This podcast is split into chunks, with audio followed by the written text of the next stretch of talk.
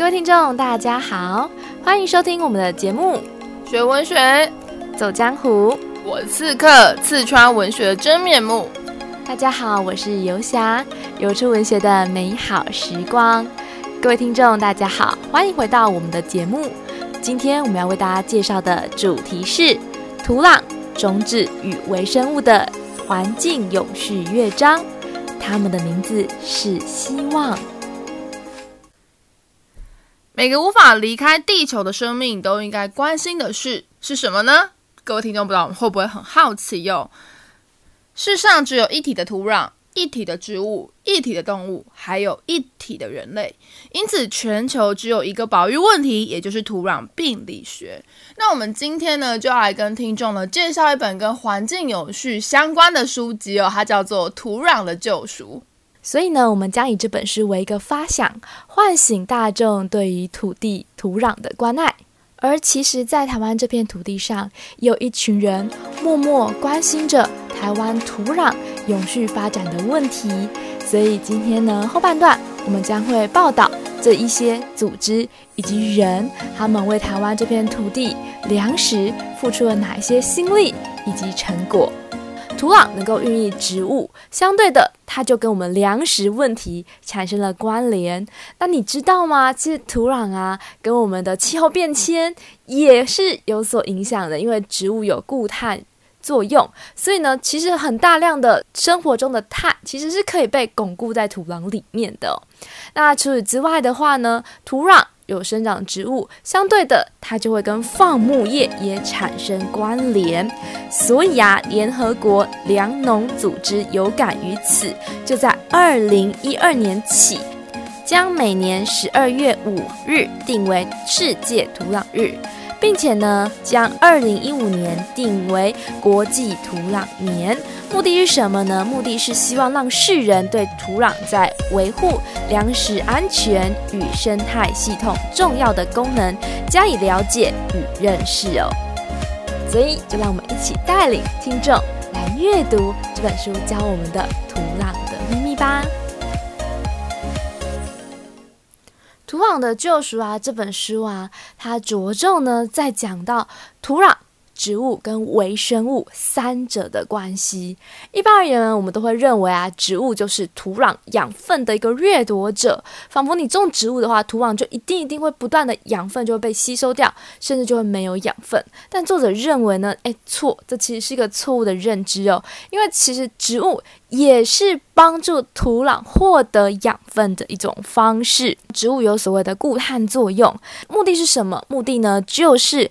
将它的固碳的碳基糖运输到根部各处给微生物使用，以换取养分。所以在土壤里面有一个生物很重要哦，就是我们一般人不太了解的土壤里面的微生物，其实就是要制造所谓植物所需要的养分。然后植物呢，提供碳基糖给微生物，让微生物使用。那微生物使用完之后，就制造了更多所谓植物所需要的养分。这样的机制的话呢，也使得呢土地就更加的健康。也就是说呢，其实土壤里面的微生物可以提供植物完整的它所需要的养分哦。但是呢，其实啊，在大部分的化学肥料里面都混合了所谓的氮、磷、钾。但是呢，这一些并不能够完全提供植物所需要的一整套养分。肥料呢，其实不包含那些重要的元素、重要的养分哦，它也没有全套必需养分。因为植物和土壤、微生物的交互作用，大自然是用这种方式去提供植物所需要的无机物，太复杂，而且难以复制。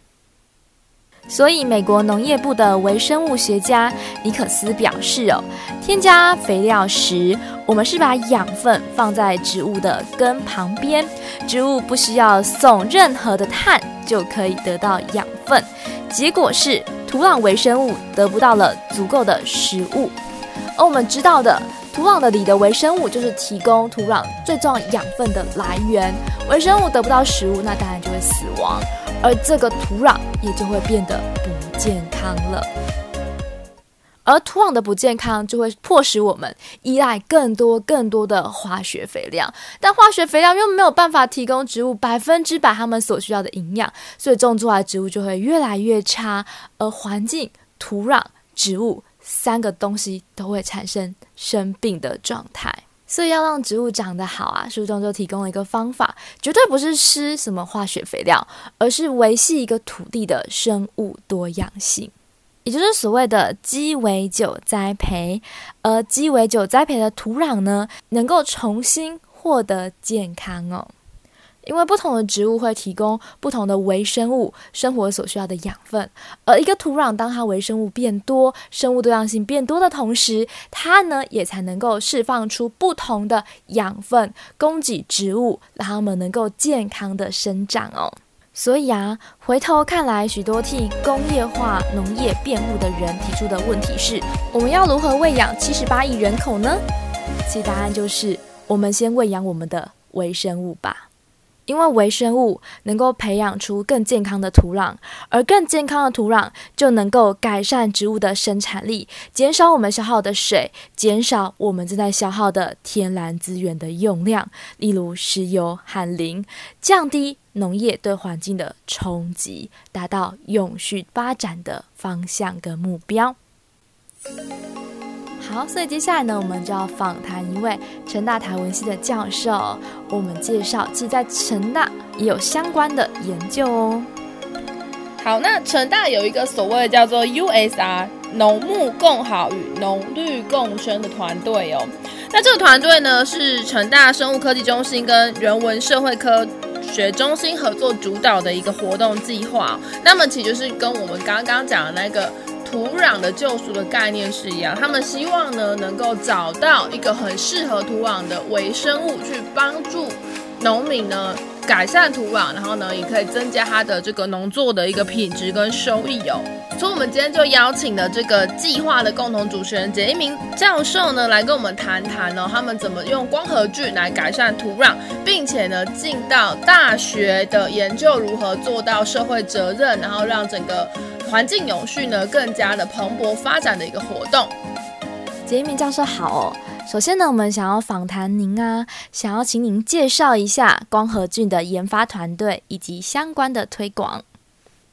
那大学社会责任计划是希望我们能够，呃，用大学的一些科学研究的能量，那跟我们的乡村、跟我们的民众，看有没有办法共同合作。去让我们的可能农业啦，或者是我们偏乡的生活，呃，能够发展得更好。那我们会关注友善农业这件事情是，呃，这个计划在执行的时候，刚好我们计划团队的一位伙伴，他过去是前农委会主委哈曹启宏主委底下的一个呃工作同仁，那透过他的牵线哈，那就呃将曹主委那边。呃，逐渐发展的一个呃，透过微生物光合菌呢，导入友善农法的模式啊，给呃跟我们这个计划有一些连结啊。那以前呃，科研单位啊，尤其是政府的学术机构是法人，多半是将研究成果，然后寄转给一些厂商或者是呃商品化啊，让农民用购买的方式。那可是这个。曹启宏前主委去新竹食品所学的这个光合菌以后，呃，强烈建议哈，廖丽玲博士呢，可以透过一种呃推广跟研习的方法，让农民啊、用比较简易的方式啊、呃，将这个光合菌带回去他的农场扩培使用。那大概是有这样一个过程哦，在慢慢慢慢的去把这些事情推广开来哈。接着呢，我们想要询问您更深入的一个话题哦，就是呢，光合菌呢在环境永续究竟扮演着怎样重要的角色呢？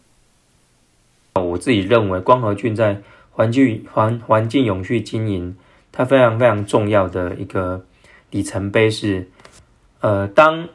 科研成果有机会从专家跟商品化的过程当中解放出来以后，它就更能长富于民。那这个长富于民，当然就是农民用了它，啊，它会减少它在化学肥料好还有农药的使用，呃，这就降低了成本，降低成本也意味着他们的收入就有机会增加啊，这是一个。那第二个是，除了长夫渔民呢，他也让整个农法从他可能过去习惯的惯性啊，就是会用农药。会用大量的化学肥料，这个农法慢慢的走向所谓的友善农法，虽然不见得是有机哈，因为从友善到有机还需要有一个比较高的门槛，这个门槛是需要透过第三方的很严格的验证呢，才才能够被称为有机。我们也不是要鼓励所有的农民呢就走都走向有机，因为他毕竟要投入更多的成本。可是只要他开始呢去调整啊，能够用微生物去。变成是田间上使用的一个方法，它就会逐步的也去重新去对待跟土地的关系啊，这个是我们在 USR 计划里面看到最重要的一个成果。谢谢教授的分享。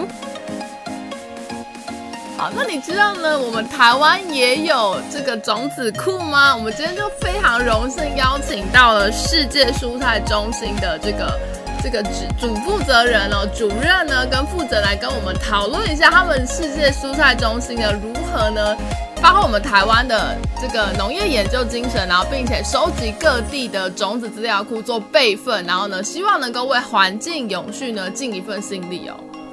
各位听众大家好，我是亚蔬世界蔬菜中心的郑胜芬，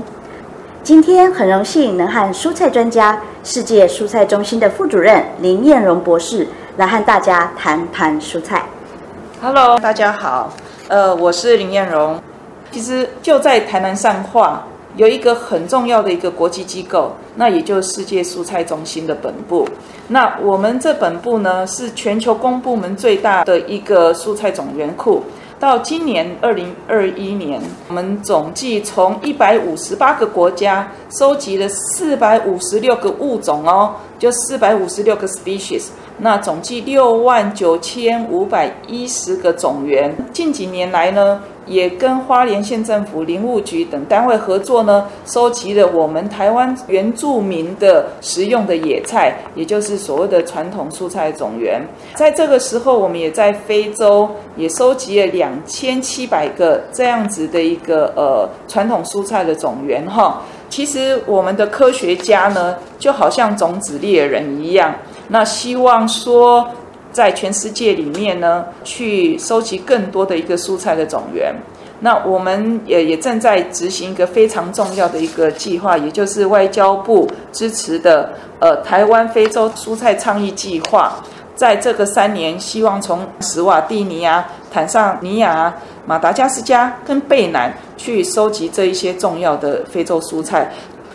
我一直在讲到种源，然后其实种源是非常重要的啦，因为我们我是遗传育种组的老师嘛，每年都要花好几个小时，然后跟同学们讲种源的一个重要性哈，因为没有种源来讲的话呢，其实就没有新的一个品种了哈，就是想看看现在现有的一些很重要的一些品种呢，那都是大面积栽培，那大大面积栽培的话呢，就是要用集约式的生产模式。那在这个时候，我们要在特定的一个时间，或者在特定的一个土地上面，要有一个很好的一个效益来讲的话呢，其实大量的使用化学肥料跟化学农药哈，那其实想看看这样子的一个耕作方式，事实上已经让我们的土地啊、土壤啊，好像进入了加护病房啊，都没有好好休息。听林副主任的说明，可以知道世界蔬菜中心为什么要极力收集和保存蔬菜的种源。除了可以应用在育种，育成更多更好的品种，更可以促进全球蔬菜的生产，让农业永续经营。听完了这些优秀的讲者的访谈，相信各位听众一定是获益良多。最后，有想我就用汤姆森的一句话做一个总结。Even the broken letters of the heart spell earth。心这个字就算碎了，也能重组成土壤。